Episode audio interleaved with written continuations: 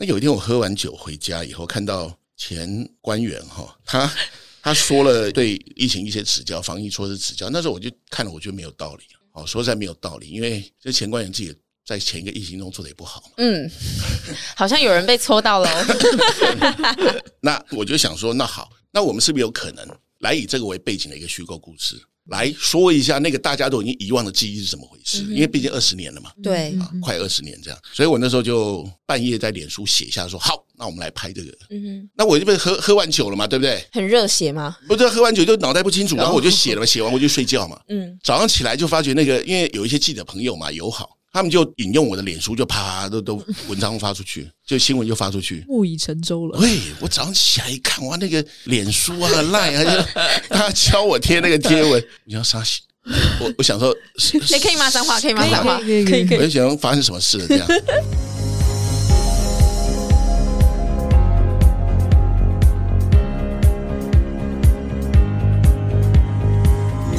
迎收听《再不台就悲剧》，我是 EC，我是 Quennel。好，今天要跟大家聊一部我很喜欢的台剧，同时也是我每一次录都会有点头痛的剧哦，因为它确实是有一点敏感。对，我们今天要聊的呢，就是政治剧《国际桥牌社》。那国际桥牌社，各位听众朋友应该都知道，它是一个 long term project。目前的规划应该是会有十季左右。嗯、那已经上映的有前面两季嘛？那我们今天要跟大家介绍的呢，是之后剧组团队要带给大家的外传《和平归来》。整个故事的背景是在讲述我们在二零零二年嘛，SARS 和平医院封院的事件。嗯嗯嗯。其实我觉得疫情刚过，然后我们也刚解封，所以其实聊这部剧是很应景的。但是也因为它它很应景啊，所以就显得更敏感了。那我必须要说，我认为政治剧啊、历史剧其实都是一家亲嘛。你看，我们聊历史剧，讲康熙、乾隆，其实也是在讲古代皇帝政治的事情嘛。没错，只是时间轴拉得越远，我们就是越没感觉。啊，拉得越近就更敏感。对，因为现在很多人可能你被拍到就会活着人就会被戳到一下。对，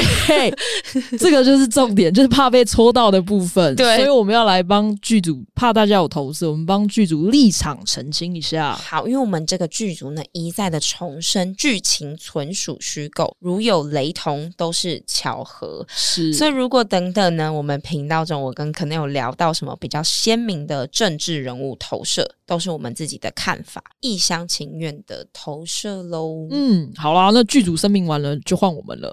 好，我们来声明一下。其实我之前就做过《国际桥牌社》第二季嘛，那时候我们是在聊一九九六年的台海危机，那也讲了一段那个时候的历史。那我自己很喜欢《国际桥牌社》，最主要的原因是因为他们对于文化输出的理念其实是跟我们很像的，就是对外我们文化输出，对内找回认同。哦，所以重点真的不是。在增加对立，而是找到和解平反的重点、嗯、哦，所以我不太希望大家就是好像觉得啊很政治化哦，所以就不想看这一集，不想听，或者是很排斥国际桥牌社。我觉得这是比较可惜的。嗯嗯嗯，其实你要人不在立场去看任何东西，我觉得相对是困难的。嗯，对。嗯、那包含我觉得整个剧组团队一定也都有他们的立场或他们自己的核心的价值在贯穿着这一系列的作品当中。嗯嗯，嗯，不过我觉得，毕竟我们还是要回归到现实层面嘛，总是有对与错。嗯，那我们也要，就像可能有讲的，我们要凝视历史这件事情。嗯，不管和解与否，我们整个社会体系还是要不断的往前进。所以大家在看剧的时候呢，我们就像是回顾过去发生的事情，有遇到什么被戳到的事，大家也就 忍受一下。但是该面对的还是得面对。嗯，对。那我们今天就是讲了这么多，也消毒完毕了嘛。那虽然我们会聊政治剧。但是还是希望不要给大家带来太多的对立，还有仇恨的观点。好，接着我们就要介绍今天的大来宾，让我们一起欢迎国际桥牌社的制作人汪以兴，老汪，Hello，你好，欢迎欢迎，谢谢怡兴，可能啊，我是老汪。那我们今天就来直接切入我们这个国际桥牌社和平归来的重点。嗯嗯，首先我蛮好奇，就是国际桥牌社刚刚有说嘛，就是实际那这一部是外传，所以它是计划之内的吗？还是疫情爆发你才凶凶想说好来拍？这一步这样讲好了哈，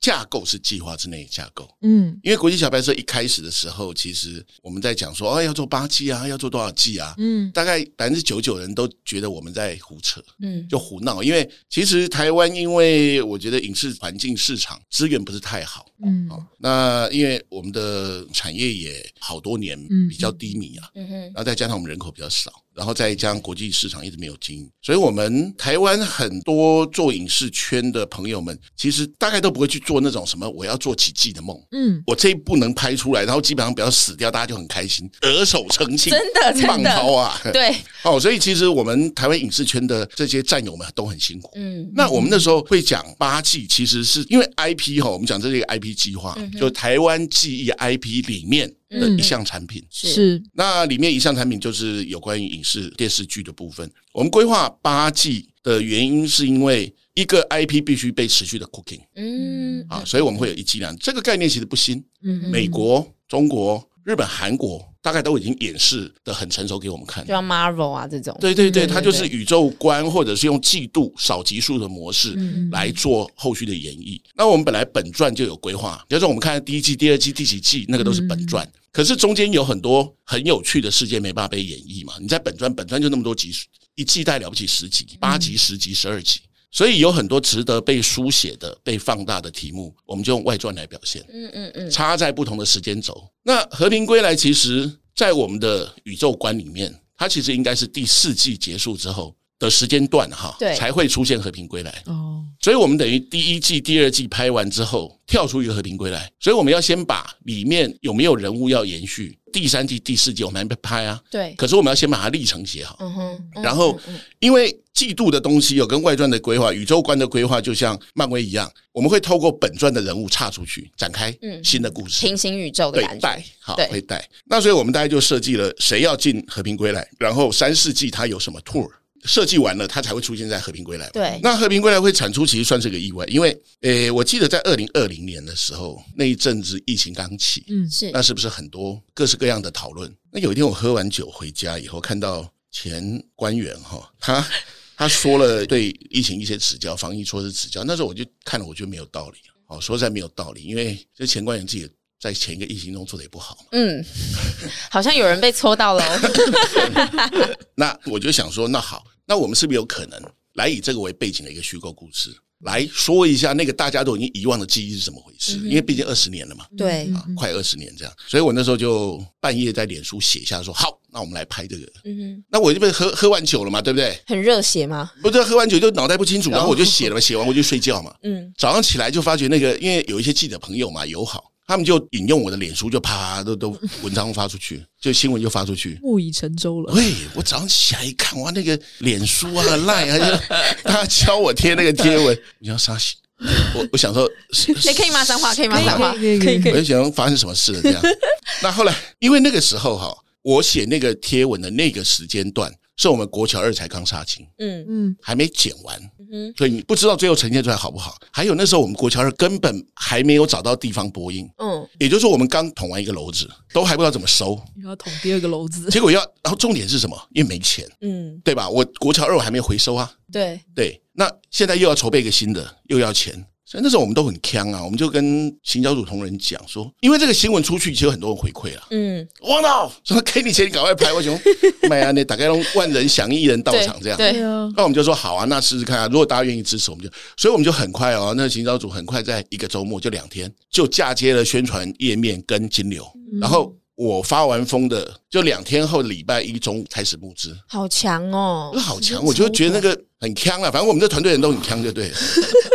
然后我们初期是希望募到两百五十万，嗯，为什么剧本开发？呃，因为像这种历史职人剧或这种类型戏，嗯，其实田野是第一要做，而且最大的工程。嗯，那我们想说，剧本开发两百五十万来做个至少一年的田野，嗯嗯，作为那个剧本建构的基底，这样好。所以那时候就这样开始了。那开始之后，开始之后，其实我们其实我们好几次想放弃了。是没钱吗？还是第一个没有钱？因为你就算筹到开发费用，你后面拍戏是这样，它就是资本堆叠嘛。对，它就不是说什么两百块你就赶快拍个抖音这样很快。嗯嗯。那后面我们算过，因为国桥二那时候我觉得回收很困难，就是我自己已经要贴钱了。嗯。除了很多人、很多投资者，还有那个政府补助以外，国桥二我自己预期就得贴钱进去了。又后来发现那个洞太大，所以我那时候就很头痛，因为国桥二可能又得填钱进去，然后这个如果募不到，那怎么办？又要填钱吗？去借钱还是怎么样？那时候就想了老半天。可是后来我想到一件事，因为这个事情喊下去哦，你说退人家钱小事啊。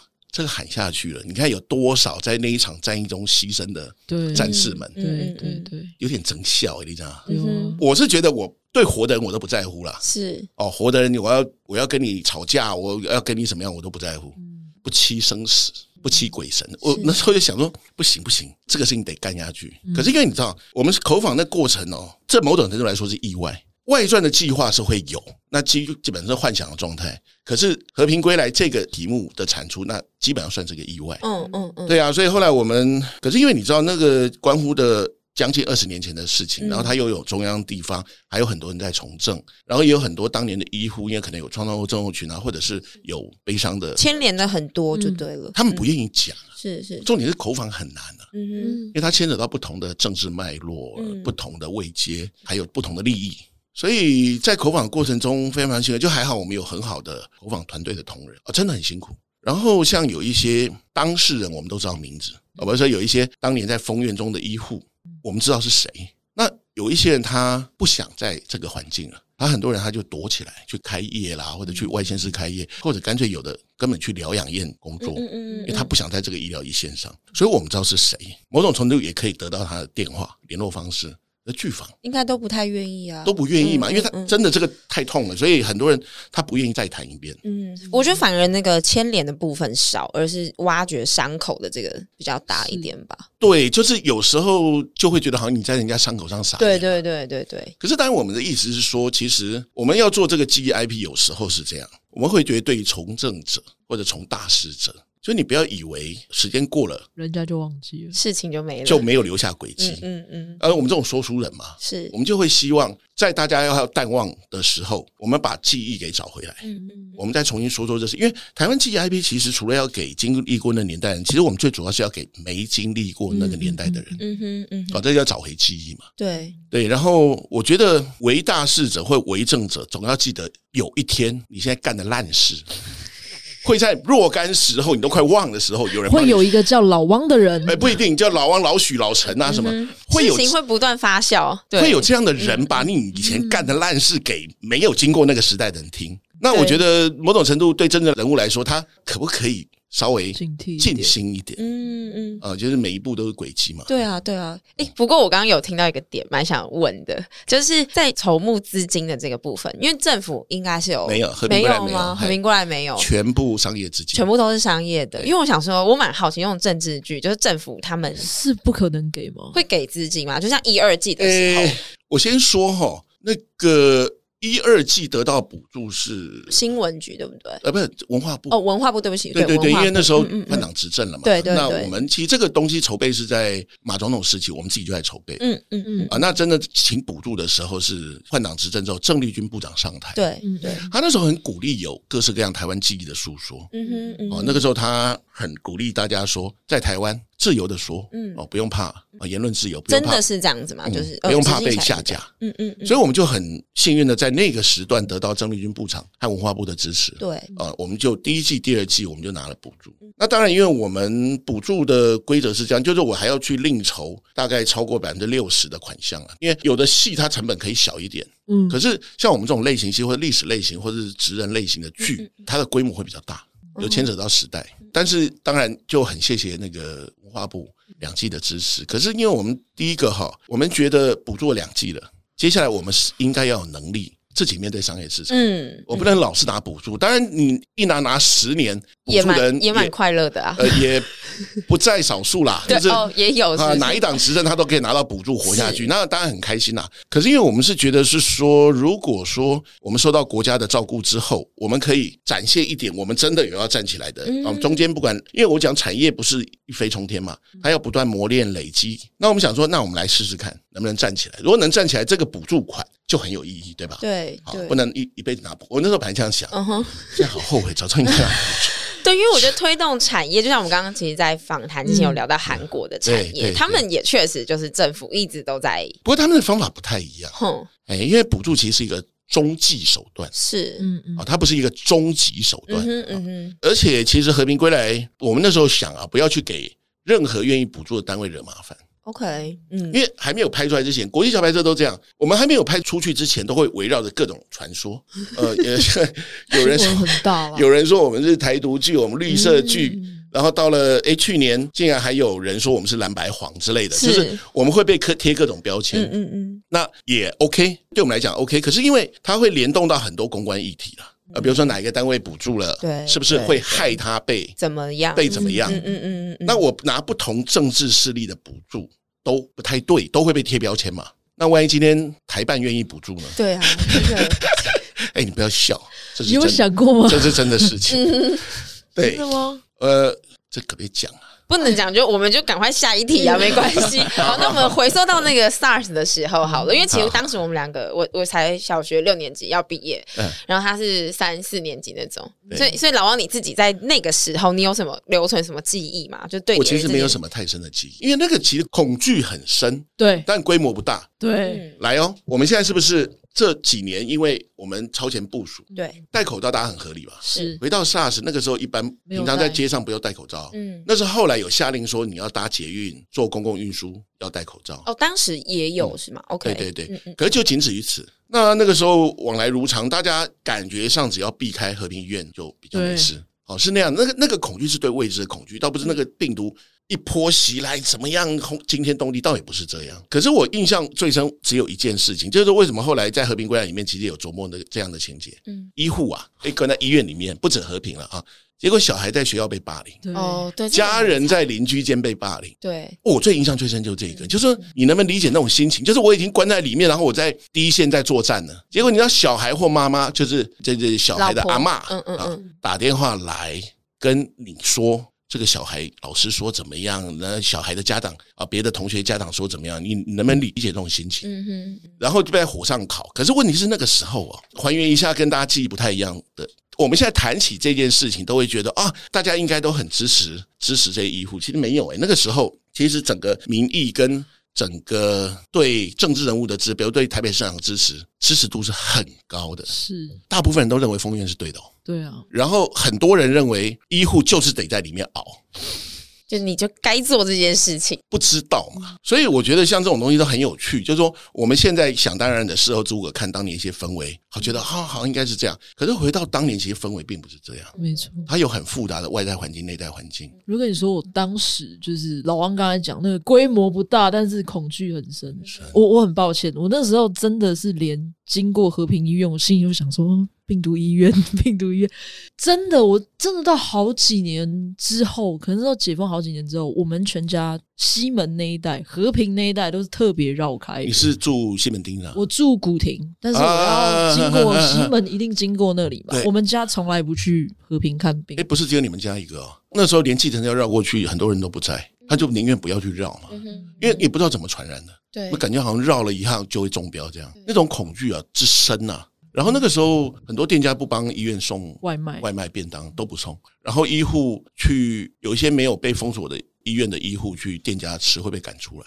哇，好，那个年代是这样啊！你现在不能想象啊，真的很难想象。对，因为像 COVID 这次，就是大家是以台湾的立场，是我们是全民总动员，就是很很 support 那个医疗的体系。这个就算多少有一些，其实也没有当年那么严，因为大家有经验了，所以很快就有人跳出来说：“哦，不可以这样。”对对对，哦，因为不要猎巫什么的，没有错。对，可是这个都是奠基于二十年前那场惨痛的教训。没错，啊，所以这个里面有太多。可歌可泣，或者说有太多深刻的故事，是，是应该被了解，要不然大家都会以为哦，就是这样子。这两年这几年不能讲云淡风轻，至少是准备应战的这种心情啊，嗯嗯，嗯，其实是奠基于二十年前那一场很多人的牺牲牺牲啊。我们想讲这个故事啊，讲得非常成功，因为现在再去回想那个剧情的整个贴合当时发生的整个细节，就像呃老王提到的嘛，就是医护人员小孩被霸凌啊，或者是物资的部分也是非常缺乏的，在剧中的体现。应该不是物资缺乏，而是无序。嗯哼，物资有没有有？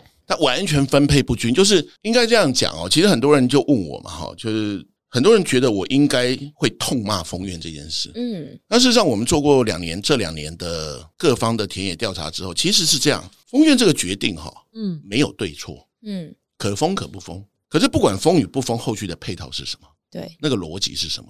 那其实，在某种程度来说，台湾的 SARS 的那一波事件里面，最后决定医疗现场都是背后政治的角力，是人，但不是病毒。对，这这这才才是我们这部剧很想讲的事情。对，就是在对抗的并不是病毒这件事，对，而是立场跟意识形态嘛。所以，它每一个背后的角力都会影响到医疗现场发生什么事。嗯哼，所以你说封封就封没关系，那后续的配套呢？那变成一个人性的炼狱，你知道？对啊，很可怕。就愿意的顶上前去，弱势的顶上前去，然后物资呢？其实那时候物资有很多，它是不平均，有办法囤的你尽量囤，缺的就是缺。有时 A 栋有，B 栋没有。有 A 栋 B 栋，那因为物资很 那时候很多都囤在 B 栋的不同科室，然后人也躲起来，这个我不会演了哈。那这个里面很多人性交织，那当然躲起来也不是光怕，因为有些科他真的就没有无用武之地啊，你教他他没办法弄啊，然后再来就是人的恐惧嘛，嗯哼嗯，那所有人性的试炼都在那个场域里面，嗯，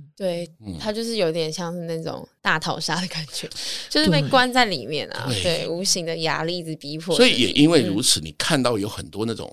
医护最后的坚持是，就是他们讲说医生誓词或者是什么医护的誓词的那种坚持，那还是有人愿意上阵去打仗啊，顶在前线。那明知道很危险，那也有人可能家里有小孩，嗯，然后甚至我认识一些医生，他不在台北，他可能在高雄啦，或者是因为那时候高雄高长根也传染很严重，我有遇到那医生也是写好遗书。他就准备赴死，你知道吗？好像我们在在前线那样赴死的心情，就是说我都很感佩这件事情。可是这是个人的光辉，可是他们没有义务要被用这样的方式牺牲掉。对，他们不需要殉职啊。对，就是说他那个最后只能靠个人学勇顶上去。可是那系统呢？嗯哼，上面在指挥政治人物呢，对不对？你不能光靠什么我怎么战至最后一兵一卒？对，可以啊，我我们愿意啊。那指挥官呢？对呀、啊，那时候的其他的各式各样在思考自己的利益的人呢，所以我们想讲这个故事，就是说我很认同那个林仲威医师，他是 SARS 第一位殉职的医护爸爸林亨华校长讲的，他说他拒绝入室中烈士，然后是因为我儿子不是烈士，不是英雄，我儿子是被迫上阵牺牲的啊，我很认同，我很认同，对。对我觉得老王讲这一段，我觉得大家可以去想想，无论是因为我本来是想要问你对政策的看法啦，对什么的看法？政策、呃、政策封院的这个看法，但我我相信你已经回答了哦，所以我觉得是这样。其实还有一个重点就是，民主政治是为多数人服务的。老王刚刚也讲，大家是买单的，所以我必须要讲，就是当时封院那个心态是什么？其实民众是觉得你们关在里面死一死，不要出来害人就好啦。恐惧，对啊，恐惧，恐惧出来，我觉得人心的那个黑暗面就会出来啊。所以我其实也觉得。不是只是政府的责任呐、啊，民众也有责任呐、啊。对，只是政治它就是比较复杂嘛。那老汪您过去也是有为 政治人物服务的经验嘛？对啊，所以但是我觉得角色不太一样。对，好，从为政治人物服务到你现在是制作政治剧，我相信那个立场是有点对立的。跟我说一下哈，其实为政治人物服务是因为，其实我创业十八年，嗯，我在这一行大概三十二三年哈。那创业了十八年，我前十年啊，我的公司前十年做的都是商业服务，各式各样的政治人物啊、公家单位啊、商业案件。这边要讲一下，商业并不是拍偶像剧，听众朋友们不要觉得老王是拍偶像剧，不不不，我不是，我们是真正的商业，不是、就是、大家以为我。对，后来因为我们包含什么巴堵车站啊、什么纪录片啊，大家以为我拍纪录片，对对对，大家误会了，对，并不是的，我。公司是除了戏剧，就是我们这种商业戏剧不做，嗯，以外，所有的各种项目都做，嗯嗯。我拍了很多很多广告，拍了简介片，然后做了很多节目，嗯，然后包含大家可能不太知道，我有一家空拍公司叫天行健空中视觉，我知道，它其实是台湾第一家商转。对。的无人机服务，那那个时候其实我自夸一下，嗯嗯，其实我带起了全台湾如何用空拍机做影像服务的风潮，很多人看看着我们的影片在学飞，对，因为传统概念上是把镜头带到空中，是，其实并不是。以影像本位来说的话，是会飞的镜头。嗯。嗯，因为它有运镜，它有张力，它并不是我把镜头放在空中，然后看起来是在空中就好，这是两个完全极端概念，所以它操作也会不一样。比如说我们要为影像服务的时候，我那时候训练我的同仁就飞手啊，嗯，那个镜头的压迫性要建立，所以我们飞了很多很险的镜头，贴着墙面，利用距离的改变去造成那个视角的压迫，嗯，那个就是摄影。可是这个事情和事实上在玩飞行的玩家刚好背道而驰，飞行玩的要安全。所以那时候我在行业中刚开始做，也造成很多非议啊！所有人都在笑这些西短科，根本不懂，对不对？嗯、不好意思，后来我公司总共训练至少九家的空拍公司，就很多人来这边上班，嗯，上一上之后就跑出去说：“哎、欸，我是天行健出来，但是我比他便宜。”哦，那坏家伙，呃，对，因为刚开始的时候，天行健是业界的的算算最大的品牌，所以大家就觉得哦，天行健出来很不错。那我们也做了很多很多服务。我不知道你们有没有印象哈？三一八学运的时候，不是有那个在中山南路那个空拍一直越过那个景福门那个那一段，那几支影片就是我们做的。对，我们是很早很早开始做这样的服务的，不是服务啦，那个是我们自己。那当然我做了很多商业经营，包含标案，那包含服务很多政治人物。其实我从洪秀柱女士一直服务到李登辉总统，嗯嗯，就是说我们倒也不是为哪一个党派政治人物服务，是，而是我们用我们的商业专业帮他们。然后包含柯文哲市长也曾经是我客户啊，他二零一四年上任第一批的行销广告就是我做的，哎，我服务过很多很多不同光谱的政治人物，可是那个跟这个不太一样，是对哦，因为那是商业服务嘛，我得别探己嘛，是是，啊，我港虎的鹤嘛，哎呀，我就谁都生意谁都做，他不牵扯到政治认同。那可是台湾记忆 IP 开始之后，它就会有价值的选择，它也不是政治认同，是价值啊。为什么叫台湾记忆？是因为我相信哈，我们一直相信哈，没有记忆的人没有血性。然后你一个没有记忆的民族或国家不会伟大嘛？哎，你都不知道自己是谁，没有有为者亦若是。就是说，其实你回看哈，那个美国啦，或者其他比较老牌的国家，他为什么一直在告诉你哇，我的故事多精彩？那个一个鸟毛事，他都可以拍成一部电影，因为他们在建立 role model。有一阵子，英国的小孩要当那个纳尔逊将军，就是海军大将，嗯，有没有？嗯。然后你说在日本，坂本龙马、西乡隆盛，讲起来就是我，对不对？各国都有这个 role model。嗯。台湾呢？郑成功吗？廖天廖天丁吧？廖天丁吗？杀了很多原住民的那个郑成功吗？啊、嗯，那很荒谬嘛。就是说，你重新回看那个台湾的 role model 是什么？就是说，你有过去的记忆，你才知道我要当什么人嘛。像他们有 role model，他就说我要当谁？是。那我们要当谁？当总统吗？还是你你你懂我意思吗？我对你好好奇哦。就是前面商业做的这么成功，然后现在变成一个为我我们自己看，我觉得你是非常有理想的人。其实没有啊，你们都误会了。真的没有吗？我跟你讲，会决定要做这个记忆 IP，一方面是我认为该做嘛。嗯，为什么？因为各国这个所谓的产业影视产业里面，正式剧啊，或者是历史类型剧，都是他们很重要的一种剧种。对，数量不一定很多，但是很成熟就很重要。好啦，那我就问啊，台湾不是自由民主三十年了吗？是啊，我在台湾为什么我们不是号称无所畏惧的吗？那为什么台湾没有？所以你是误判吗？我没有误判哦，因为我还没倒下去哦，倒下去才叫误判。你刚开始是觉得它会赚钱的是吗？因为我觉得，就从商业上来说，稀缺产品它会是一个好的赚钱的可能，对吧？嗯。还有一个就是，我们看，如果我们在技巧上的堆叠，能够让这作品越来越熟成，越来越好看，越来越商业，嗯嗯，它应该也会赚钱，对吧？是。所以对我来说，这是一个商业计划。那因为我在做的倒不是光拍片，其实我在发展的是 IP。那比如说，我们当然一方大家都会做得出周边啊之外，其实我们还有一些线下的计划。比如说，我们要开餐厅、冻蒜茶馆。OK，我们想邀请各地在助选的讲者来做 talk show，然后卖各地的选举小吃。比如说台北的不一样，台北有民主香肠啊，什么的蚵仔煎，南部有本汤啊，原住民部落有什么？他可能有他那个烤山猪肉，其他都很简单的饮食，然后选举文物的陈设。事实上，大家来就是吃饭，吃政治味道的饭。这个就是一个非常完整的商业模式。是啊，是啊。对，所以老汪其实很有商业头脑啊，就就跟迪士尼类、迪士尼类一样。其实这个事情很多制作人都有，就是说我们台湾很多人才在思考这件事情。其实大家想的差不多，问题是。他必须建立在一个，因为他的背后的资金支持要很大，哦，所以大家不太愿意去做这件事情，最后就比看谁比较傻。这个事情都不是新东西啦，你你的国际这么多 model 给我们唱，所以那时候我有点天真的，因为说实在，我自己在业界到后来，我呃，生意也做得不错了。我说实在，然后然后我公司最多有一百多个人，算是算是很很认真的公司。那我就觉得应该没什么难得倒我嘛。是，妈的，真的后悔。最难是资金吗？还是上架？呃，最难有很多事情同时一起来啊。第一个资金，那资金我必须提，这过程中其实一直得到很多 angel 天使投资者的帮忙，那也得到很多人帮助。那可是问题是资金通路上架。跟面对不同的政治脉络或观点的朋友们的指教，这几件事夹在一起就很麻烦啊！应该每天都要应付各种指教吧？对，那当然我们有很多事情当然可以预做安排，可是有些事情很难，因为我们再怎么说就是一个团队嘛，一个小团民间小团队，各式各样繁杂的事物，那个超乎我们的 loading 能应付的，那所以就同仁都很辛苦了，呃，也很委屈了，有时候被人家贴标签，他们就会觉得。为什么要这样讲我们？嗯哼，那我就说，那你只能怪我爱乱讲话，老王害了大家。我讲一个例子，你们知道现在那个美国影艺学院的主席啊，你就知道，美国影艺学院就是他六千多个会员投票来选奥斯卡谁得奖那个，对，好，那是一个很庞大的政治角力场域哈，里面有各种片商、影评啊，哇哇哥。新任主席叫做那个 Jenny Young，是一个华裔美人。那当然，那个七零年代中国电影引进那个北美，他出了很大力。然后包含那个万达，万达不是有一阵子攻占了北美的院线，嗯嗯啊，他要出了很大的力量。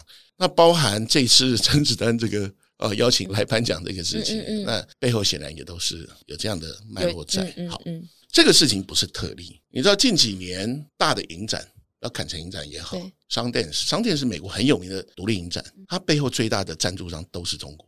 好，所以其实我们在面对战争，就是说，我觉得中国现在他们很厉害，他们一直不放弃用商业的模式，因为西方社会，我就用西方社会游戏规则跟你玩，他一直不放弃用商业的外包装来进行对内容的控制。是，就是呃，我知道你市场不好，你麦片想要赚钱，你得我来我这边或者来国际平台，那我就想办法让哪些内容上不了国际平台，哪些内容就可以上，这样其实。不用骂任何人，然后不用一刀一枪，他就可以告诉你，他做可以做的很漂亮，他就可以告诉你们可以做什么，你们不能做什么。那事实上，国际间这几年就是在这样的氛围里面。OK，那包含之前有和国会美国国会议员有稍微接触。那现在在美国，对于呃两性平权啊，什么什么跨领领域啊，这种这种这种呃，或者是种族歧视，他们非常的敏感。是。所以，当我们在说这些事情的时候，他们只要说你们是种族歧视，你是看不起我黄种人，你看不起我中国人，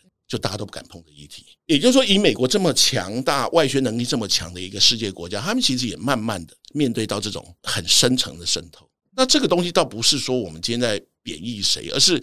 这是战争啊！对，它其实是战争，是战争啊！对啊，对啊，真的。因为之前其实也有听，就是呃，中国那边也会透过很多的影视的人物去影响年轻人，这个才是恐怖的。就像抖音嘛，其实你要说抖音，它就是贯彻在全世界的年轻人。抖音还不可怕，嗯，它比较可怕的是。中国这十年来很有意识的对于近代史的中国台湾关系，透过不同的作品在诠释。嗯嗯，这个才可怕，这是很有系统的做。是，当然像桥牌社也有很多人在奚落说，你们就是拍的烂嘛，所以你上不了国际平台。诶，我们态度永远是这样啊，就所有对我们戏的指教的朋友，我们都虚心接受。嗯，啊，那做不好我们修正，所以我们要透过一季一季的不断的打造熟成哈。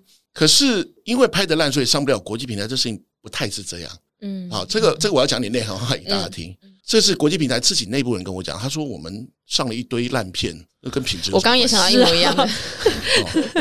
他们说烂片就是价钱而已啊。对啊，对，所以显然不是只有拍的烂，所以上不了嘛哈。那当然再有很多奥妙了哈。那我觉得这个东西到底没有对错，没有对错，因为对很多国际平台来说，或者是国际上的人看法，他对于中国和台湾之间的关系是一个很麻烦的 issue。对，就是不要碰为妙。哦，没有支持谁，他就是不想碰，免得带来公关危机嘛。对，那只是因为台湾国内的商业环境也有些，有时候也会觉得不想碰。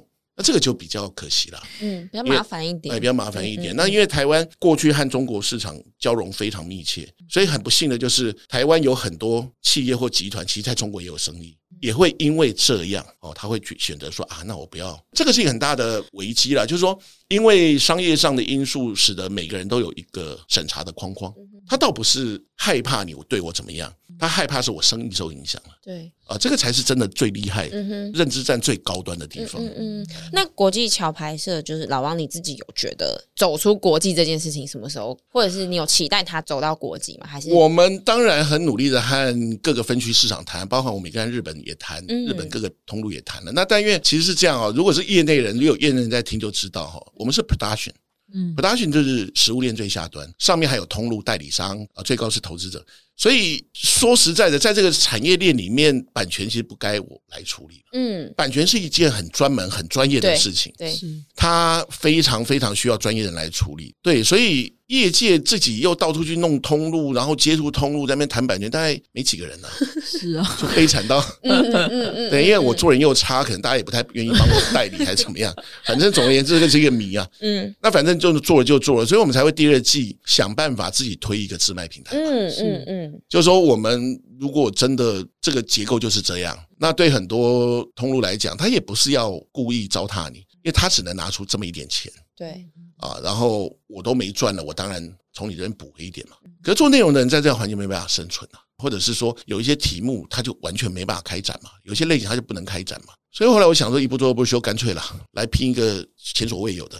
就是我们自己产地直销，我们自己加一个平台，对，有没有小农 小农直销嘛？对，我是不是绕过行口，然后那个大中小盘，这是不得已的不得已。为什么？因为事实上买看片这个事情哈，和消费习惯有关系。是啊，哦，谁都不能逆消费习惯。比如说我去通路上面买一个花一九九可以看各种片，你就很难说服他要花到。上千花的钱，对，嗯，上千去买一部戏来看，那是逆消费习惯的，所以我们那时候其实很绝望嘛。可是你想要背水一战的啊，没办法，什么路都试过了，真的。那我们就架了一个这样的平台，那就很谢谢大家。那个时候，因为当然，因为我们国桥二也扣合了，那个时候很紧张，台海之间很紧张，我们又重新回顾了那个一九九六年我们和那个的对抗，这种东西就要练习嘛。比如第一季在叙事上面可能还有很多松散的地方，而第二季回馈之后，我们剧组马上吸取经验调整，所以第二季就叙事成熟很多。啊，那和平归来叙事当然比国桥二更成熟，对，非常。那所以也还好，就苟延残喘下来。那投资者就对他们比较抱歉一点啊，就是说没有办法赚钱，对啊，所以先当定存好了。所以我们那个平台啊，其实是全世界开通的，嗯哼，嗯哼，就是说我们有英文版、日文版跟中文版，对。那你哪里的朋友都可好都可以买上来就看，也是可以卖到海外了，可以卖到海外。用另外一种形式买，我们不打通路战。对，当然我们也会希望跟其他一些欧洲国家接触，看他们有没有意愿买啊，英国啦、法国啦，就还在努力。可是因为我们力量实在太小了，而且我们不是这个专业，嗯，对，而且对一些发行商来说，如果不太好卖的片，他们就不太愿意用力了。我卖你的片马上就可以赚钱，我干嘛去卖你的片？对对对对，所以我们也都。理解，然后就想办法吧，还在想办法。讲回那个和平归来的内容，就是我有特别想要聊一个点，是说有有几场是呃比较一届的聚会嘛？我不知道汪导是不是有点刻意把它塑造出很，就是可能在对话言谈之间是比较呃生硬一点的，然后假一点的感受，就是他是不是有一点想要故意就是凸显出对，就是一届就是这么的假，或者是让人比较可以抽离一下，说好，就是我们我们用一个假的东西，不要让自己这么投入在那个。这么写实的事情当中，因为我相信这绝对是很很 real 的事情嘛，就是那种。其实和平归来本来，如果有听众里面有人有印象，当年有支持过，就会记得哦。当年我们募和平归来的赞助的时候，嗯，我们是规划四集，对，啊，最后变七集，嗯，是吧？就我就募四集的钱都募不好，然后就又升三集出来。好，为什么会有这个转折？本来我们就想说，从封院前开始，是不是就一路高潮？对，嗯嗯嗯，会好看。可是后来想想不对，因为我们口访了大概一年多之后，发觉不太对。那样会好看，但是不诚恳。是我得告诉你，既然我要讲医疗现场是背后的各种角力的话，嗯，嗯我就得告诉你封院前是什么事情。好，所以我们多了三集出来，就在我们到第四集才封院，对不对？对对。本来那个应该是第一集，第一集。嗯。那我们为什么要多生一二三集？是因为我们觉得那个时候的医疗环境有很多原因让。最后那个事情会变那样，嗯哼，啊，不管是医疗上面的，或者是政治上面的，对，所以我们就生了那三集出来。那你说里面有一些场景哈，应该有印象，那个大家吃饭那个。对，我我刚刚其实就想要讲那一场，嗯，那一场大概五十个人，对，除了八位演员，其他都是真的医生跟护士。那主桌那一桌呢，大概都是各医院主任级跟副院长级，嗯的真的医生。对，那一场戏里面各科互相调侃的对话还客气了。是，事实上更因为这些大概我们都是去请教那些资深的医师们，你们真的。相互角力的时候，或者是敬酒文化是什么样？所以那些台词是他教我们的。嗯嗯嗯。对，那也就是为什么我们要邀请这么多素人，因为我们想要呈现一点虚实之间的这种趣味。哎，对对，就是会被讽刺到，而且还有客串嘛，对不对？对，也全部都是客串的啊，都是真人客串啊。像那个，哎，我不知道可不可以讲，讲讲讲讲嘛，不怕暴雷。对啊，林静仪医师嘛，有有有。对啊，所以然后还有吴欣岱医师啊，他们两个。学姐学妹同场戏这样是对，所以我，我我觉得大家如果看这一部戏，会觉得，哎，可能有像 EC 这样的疑问啦，哈。但是，我觉得这也是剧组蛮用心良苦的地方，嗯嗯、就是他找了很多的素人，还有客串。那讲到客串，是我最好奇的，这个真的是看国际桥牌社的一大亮点嘛？像上一季有那个严匡恒。赵少康、瓜吉，然后这一季三 Q 啊，三 Q 跟严昌对啊，对啊，跟阮昭雄同场戏。对，这一季有珊珊嘛，还有一个我最喜欢的吕杰老师哦，所以蔡一竹啊，他 们那个看太多了，真的太多。多我先讲哦，吕杰老师跟蔡一竹那个情节啊，是真实发生过的情节。这是柯少华医师，就是民生医院副院长，他是我们的剧本顾问，他所提供他年轻行医的故事。医疗暴力嘛，很常遇到兄弟啊，怎么来闹事啊？他就曾经遇过这样子，然后那个小弟就拿枪出来，他就把那个线剪啊弄在那个老大的眼睛前面，跟他讲像他给，那只是我们把它戏剧化了。对 对，那你是怎么？因为其实客串名单真的是蓝绿都有，对不对？那你是怎么把这些？其实我先讲一点哈，就戏剧圈来说，客串是一件很不太 OK 的事情。因为你拿素人来表演哦，除非很有意义或很特殊，嗯，要不然它其实是业界的大忌，因为你会减损表演的张力。是，好，那所以其实很多影评人跟我们圈内人都会觉得这样做法不妥。可是为什么桥牌社要用这样的事情？是因为桥牌社它是一个，就是说在现代以前的时间段，到三十年前、二十年前，那他就会面临到一个，我如果希望比较年轻的观众看，我可能就很难。好，在初期，因为我我讲啊，我们刚开始做的时候，其实技巧也不是那么出色，故事的张力可能不那么好。那我要怎么吸引比较年轻的，或者根本对历史没有兴趣的人？就是说，你拍的再好，他也不看，因为他就觉得，他就觉得，他就只想看谈恋爱的东西，或者我不看宫斗，或者不看。对对对对。所以那时候是我们想出来一个如何嫁接啊年轻观众跟历史戏的一个方法。比如说，严宽恒跟三 Q 两个人对戏当警察，嗯。它就不只是剧情啊，是它可能是一个吸引完全不关心的人觉得哦哟好有趣哦，它是导入的一种手段。嗯哼，那这个就是很制片端的思考。那可是因为要这样做，就得要很考验导演跟剧组功力。为什么？要如何用什么方法让这些素人看起来不素人？嗯，就是在表演上不会减损。对，这也是这几年后来桥牌社做下来慢慢磨出来一些调度的方法。心得的，对对对对对，嗯嗯，就是可能我想问的是说，如何说服这些人一起出动客串？有说服吗？还是大家有说服有说服？因为就是嗯，没有啦，当然就是很诚恳的去说明跟拜托了。嗯哼，我们也不是因为交情好不好或者怎么样，其实很多人是陌生办法。对，那我们就邀请他来，那我们解释说哦，因为可能什么情节啊，请你来呃客串什么样的那个。那也请他帮忙，因为我觉得政坛上虽然蓝绿各异啦，然后就各种光谱各异，蓝绿黄白啊什么，可是我觉得大家对于。好好的帮忙一个诉说台湾过去记忆的这件事情啊，大家认同度都很高了。嗯哼，嗯哼，OK。我也不是说什么选举不选举，或者改立倒啥岗啊那样，所以我很感谢所有来客串、愿意来客串的。那有没有不愿意客串的人？也也有很多啊，有有很多，有很多很多很多。那也不是说他恶意还是什么，他就是身份上面，或者他觉得某一些事情可能不是太，确实没有那么方便。可能第一季这件事情比较难去推动，但是现在我想应该相对容易了，因为前面的。路已经打好了，也不是，因为还是一样，就是说，呃，我们邀请的人只要愿意哈，他都会愿意来。那一定是卡在不晓得某某某什么事情上面。对，你看，像侯汉廷先生议员这一季也帮我们客串央视主播，嗯哼，客串的好极了，嗯，是，对，嗯，那你自己觉得就是国际小白车这一段旅程，当然我们还没走到终点了，你觉得说最大的收获，或者是你认为什么是收获，对你而言？可能是呃，这个商业模式真的成功吗？还是我们一直在讨论的这个 IP 的事情真的被树立起来？我觉得你说说真没说，我在精疲力尽。最久对，因为因为我觉得就是收获这，因为当然它也还没结束，就是有可能对你而言是有点难。因为现在的我。呃，基本上国际桥牌社还在作战啊，还在泥泞中，然后还有各种困难要克服，然后有比较大的框架我们是克服不了的，比如说中台之间这个大的框架，我那我一个小厂商我克服不了。是，那如果国家能够更有意识的来来做这事情，当然更好。可是因为这个问题，我曾经问过朋友说，那美国也有很多剧在骂中国的。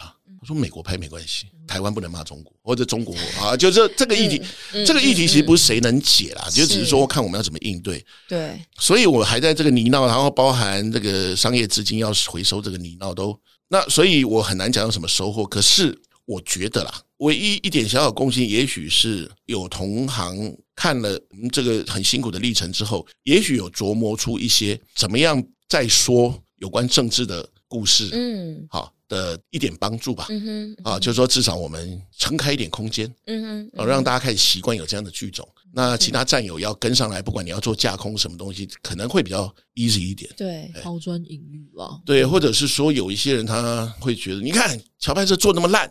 你看，我们来支持另外一部做的好，那也没关系，这也是好事。呃，对，因为另外一部有被支持到了嘛。对对，有一些很，我也不知道为什么，就有一些人可能不太喜欢我，或者是很不喜欢国桥的人，他就会不断的呼喊说不要支持他那么烂。嗯哼。可是很矛盾是，这些人也是当我们在说台湾要讲自己记忆，呼喊的最大声的人。对，所以我有时候我也很错乱啊，但没有关系，我觉得这个都其实过程嘛。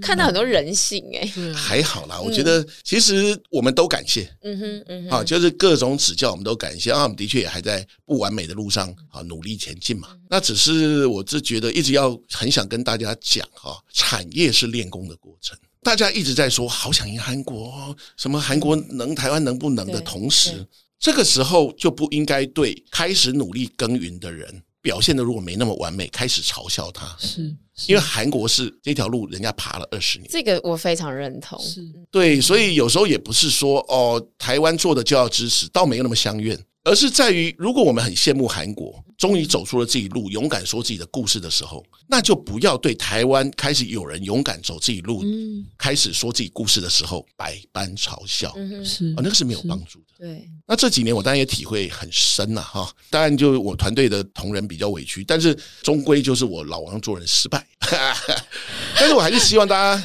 大家能够看到，真的有人开始愿意耕耘、累积，开始熟成产业、练这件事情啊。老王其实讲到一个重点啊，其实这个理念其实我们在第一集就有讲过了嘛，就是关于文化输出，就是真的有人开始做的时候。包含我们其实做再不台就悲剧，我其实从来都不讲影评，我从来都没有任何的 judge，我们顶多就是 comment 跟大家聊议题，因为我觉得。这个产业就还在，我们说发展还是成熟了，所以我我其实我的立场就是鼓励大家、推荐大家去看剧，嗯，不是有太多的一些，也不能说指教，就是太多的严苛啦。因为我觉得老王你讲一个很重要，就是文化输出这件事情。你看中国一直对我们大外宣，那我们嘞，是我们也要你说的太好，输出一点东西出去嘛。这是一场战争啊，对啊，所以我很好奇，就是你会希望像国际桥牌社这样子的。IP，你希望他在文化输出上进到什么影响？我讲一个很有趣的现象，大概一个月前，嗯，我有个在中国工作的朋友，台湾人呐、啊，他就问我说：“哎、欸，老王，和平归来什么时候上？”他周边的中国同事都在敲碗。我说：“我还没有宣传，一个月前我还没有宣传嘛。嗯”我说：“还没有宣传，他们怎么知道？”他们说：“他们会翻墙过来，他们看得到，他们会翻墙过来看看我们和平归来准备要怎么，因为有些片花啦、主题曲都出来了嘛。嗯”那我说：“他们有没有看过国桥一夜？”他们有，在中国很多人看过国桥一二，然后看盗版。嗯我说，所以现在意思是你要过来敲碗和平归来盗版就是了。嗯、那我当然就问啊，因为包含我们其实，在第一季的时候，在武汉肺炎刚起来的时候，我们就半夜有一个微博小组，半夜就。一千个账号过去开始 po 桥牌一的那个内容，嗯，你们叫文化逆渗透，嗯嗯嗯，因为为什么要半夜？好可爱哦！不是为什么要半夜？因为我我们那小组有三个人哦，都是晚上十二点开始作业哦。为什么要半夜？我们想的话，网管会不会半夜的比较怂？因为他疫情起来不是忙着封各种言论吗？对对对对，不好意思，他们很厉害。我们一千个微博账号在三个月里面大概被 ban 了八百个，很强，很强。哎，对，但我们 ban 了就补，ban 了就补嘛。然后我们还建立了一个资源站在微博上面，就是里面有一些什么讨论素材啊什么的。然后我们微博人数很多嘛，我们那个文章有的文章五六万的浏览，我们听起来五六万很多，对不对？很错了，在微博上面五六万根本就是一个对，其实很。因为毕竟中国人口就是对，那所以，但是我们收到很多回馈哦。就第一季的时候，已经几年前，你看看五年前嘛，四五年前收到很多回馈，对于啊，你说好看不好看，你都有，嗯，或者是有很多臆测也都有，然后很多批评指教。可是我们收很多讲说，这种事只有台湾能做，就是他们一直说在揭自己政府的底啊，回顾什么的，然后然后很多政治人物参演，他说只有台湾能做。好啦，到最近因为一直有那个嘛，那个中国牌友。回馈我们这边，因为有可能在海外或什么东西，然后他就我朋友就丢了一些他跟他们中国朋友聊天的对话给我看，然后看了就觉得好很值得啊，那他们就觉得啊这个剧很有意思，他们看得很认真，然后也是觉得说这种东西还是要靠台湾啊怎么样怎么样，然后他也很多反省。那为什么想看《和平归来》？那是我们二十年前的事吧？对，他们才刚封完哦，对对对。然后我们里面很多人性的挣扎，在体制下被压迫的事情。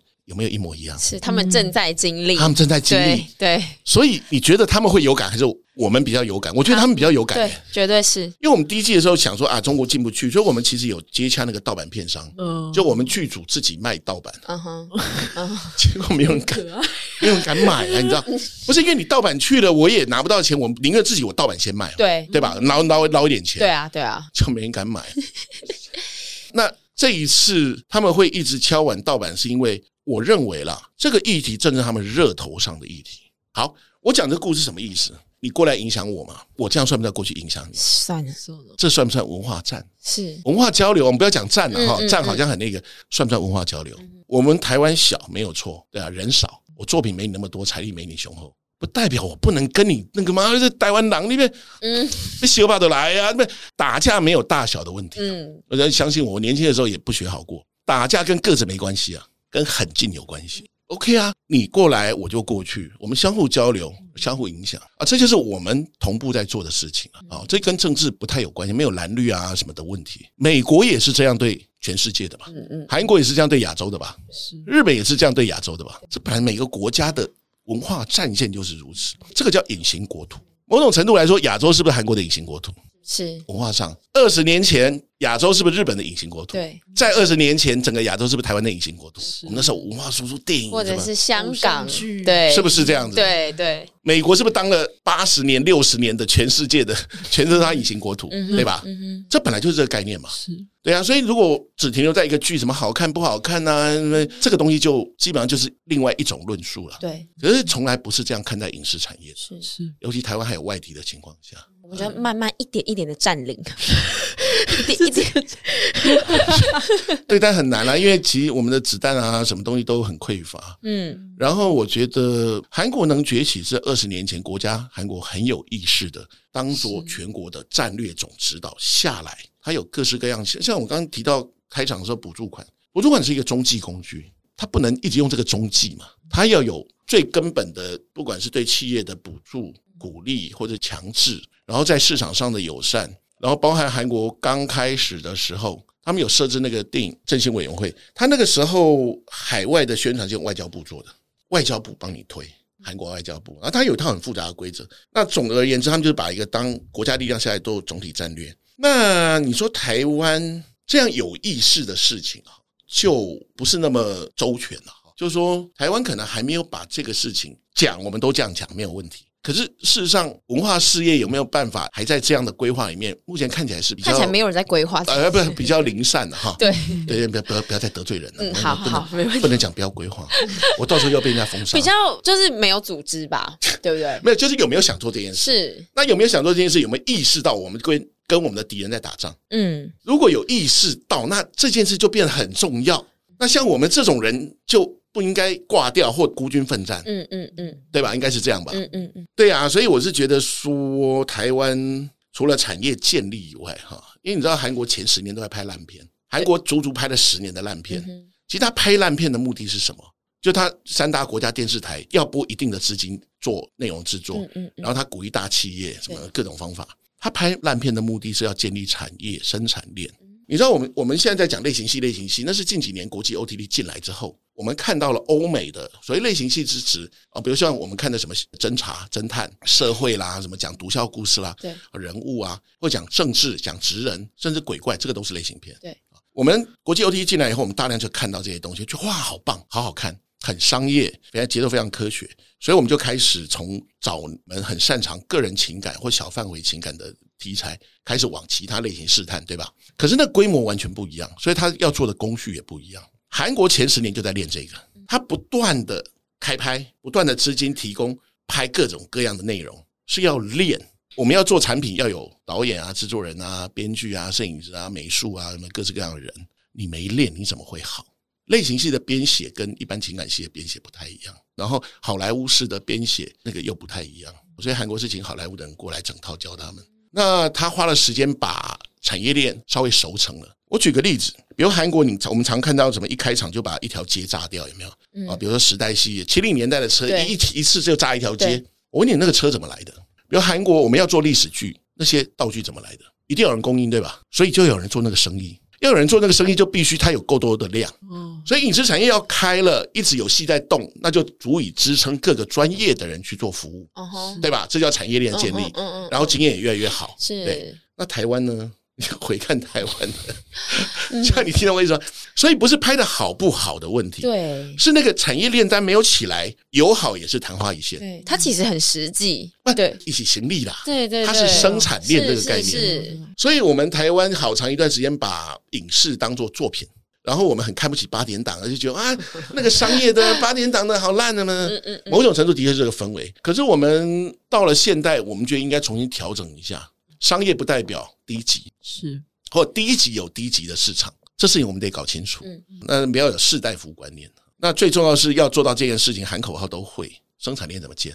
那生产链要建立，有很多国家的力量或措施就得下来。这是韩国的例子啊，靠个人是没办法，个人我只能到处去乞讨嘛，拜托嘛，跪嘛。然后我们用比人家可能只有十分之一的资源去做跟人家一样的事情。所以其实我们在发展过程中，尤其第一季，大家就很喜欢拿我们跟什么纸牌屋啊什么东西比。有些评论的时候听了，那时候还比较玻璃心啊，听了其实还蛮伤心的，因为其实很多人不知道我们到底下了多大决心，花了多大的手段才把这个东西生出来。那你这样批评，然后他也没有看到我们的产业经验跟我们资金，可能人家一季可能一集的钱，可能拍我们一季都超过。那所以有有时候那种去脉络的评论，尤其是有些名人这样评论，我们觉得哇。干，嗯，到底是在泼什么冷水？没有，但我理解啦。但是因为听到心里还是会觉得啊。不过这几年这样下来之后，我们会努力的沟通啦。就说如果你不懂，我就说给你听，这是怎么回事？嗯嗯，因为这个是大人的东西，这是大人在玩的东西，这不是小孩子看一句说哈好那么烂。对，这个我们现在都会努力说明啊。嗯，对，我觉得那个汪导的那个心理素质很强大。因为我们自己做这个频道，然后只要有人跟我讲说台剧不行啦，我觉得整个就是不爽，就是想到是不是要来吵架？他甚至没有讲到我们频道的事情，我都会不开心。没有讲到频道事情，不开心什么？我想说骂屁骂啊，台剧就这样，吵死了。我真心的，对，很容易动怒。好，其实我也会，对啊，真的会的。我是一个暴怒体，没有，我是一个中年大叔。对对对，然后随时暴怒的那一种。对，而且你必须得 tough 一点。在这个产业中，OK，。其实我很核心，就我有颗柔软的心啊，非常这个善体人意的。我真的看你，我不知道为什么，我觉得你是既商业又有一种艺术家的浪漫。没有，我不是艺术家，我普龙。他一直他一直否认这件事情，但我就觉得他就是有一种艺术家的。没有，老王就是觉得自己做人很差，没朋友啊，什么什么。其实没有办法，我跟你讲哦，其实我不是。这几年，其实我开公司以来，其实一直是一个朋友很不多的人。嗯，因为应该这么讲吧，就是认识人当然很多，嗯，然后因为要很强悍呐，你知道，那开公司是啊是啊，开公司不管是要去争取案源，有效率的执行，对内对外都要很强悍。所以我可能业界是一个很多被批评的人，因为那业界因为做久了，业界那个很多话传回我到这边，我自己都会觉得哇，我是这样哦，又有新故事了。然后那那这个都习惯，这没所谓。可是我的业界的人不会有人说我玩假的或不认真，或讲我东西烂。很多人可能也许会不喜欢我啊，这个洗老高啊，是一个生意人呐，就是一个什么东西没有理想的家伙。但是没有人会说我东西不好，所以我觉得很很合理啦。在专业的领域就是这样啊，对啊，对啊，总是会有很固执，然后令人讨厌的一面。对啊，对啊，对啊，对对对。可是那个也许 maybe 是我在某个阶段能活下来的关键，也会是国际桥牌社怎么可以走到这么远的关键吧？我想，我觉得是啊，对啊，我我我不知道大家今天听下来觉得怎么样了，但是虽然老王 觉得老王口条很好，对，虽然大家一直否认自己是你知道吗？艺术家浪漫的个性，但是我必须说，我看完《和平归来》。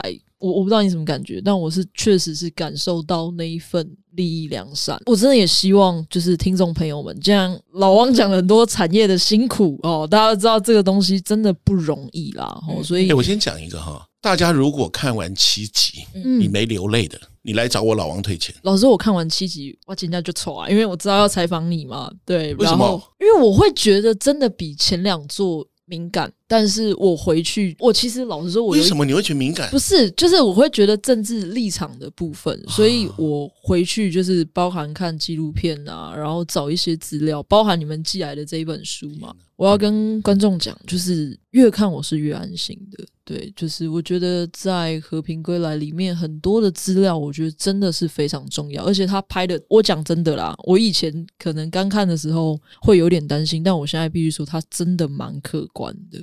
很多东西都跟历史对到嘛，对。那我其实也常讲，很多东西是乐听人的责任。就是我觉得戏剧只是一个引子，引出我们的好奇跟那个关注而已。接下来的这些资料啊，我觉得真的是要我们自己去做功课。所以我其实也很推荐大家看完这个《和平归来》，然后还有书哦，哦，书这一本是黄光行老师写的，然后里面非常的巨细迷。原来老王还没说到里面，呃，中央地方什么人做什么事，交代得清清楚楚。你过一点时间看，我们真的是。会比较有那个客观的立场，包括里面讲那个周金凯医师，嗯嗯，嗯。对，所以介绍大家就是你看完剧哦，配这一本书，那我们要怎么可以看书又看剧呢？嗯，其实国际桥牌社是有一个官网的，嗯，那我觉得今天也很感谢，就是老王非常的大方，也是给我们的听众朋友，在舞台就悲剧的听众朋友一个专属的折扣嘛，是。台湾 Nice 就 T A I W N E S E，是的，呃，如果你输入这个折扣码呢，就可以享有九五折的观看优惠，九五折非常多了。嗯、然后呃，详细的资讯我们会列在今天这一集下方的资讯栏位。然后另外就是，我觉得老王真的是超级大方，就是我们还会有一个抽书的活动，然后还有抽一个小礼物的活动。UHB 对，就是刚刚老王直接说，就是大方的提供给我们，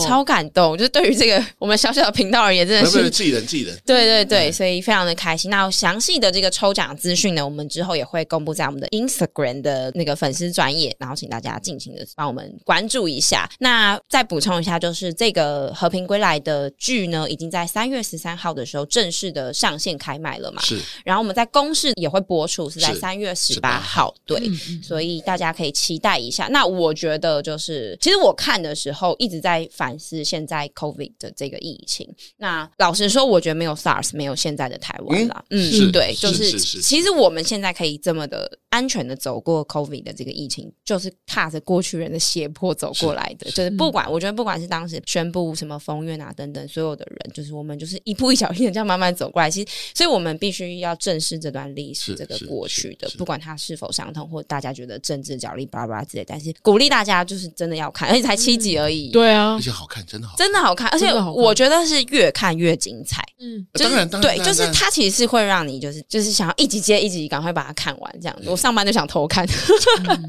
对对对，没错，非常非常的期待。对啊，那最后真的是推荐大家哦，除了领取我们的折扣码，也要记得到官方网站去，对，官方网站去购买他们的方案啊。那今天真的很谢谢老汪跟我们聊超多这些有趣的部分，不会不会不会，我们很轻松啊。对啊对啊对啊对啊，好，老王很棒，真的是谢谢老王的分享。好，那今天节目就到这边喽，再不抬就悲剧，我们下次见，拜拜。拜拜。拜拜。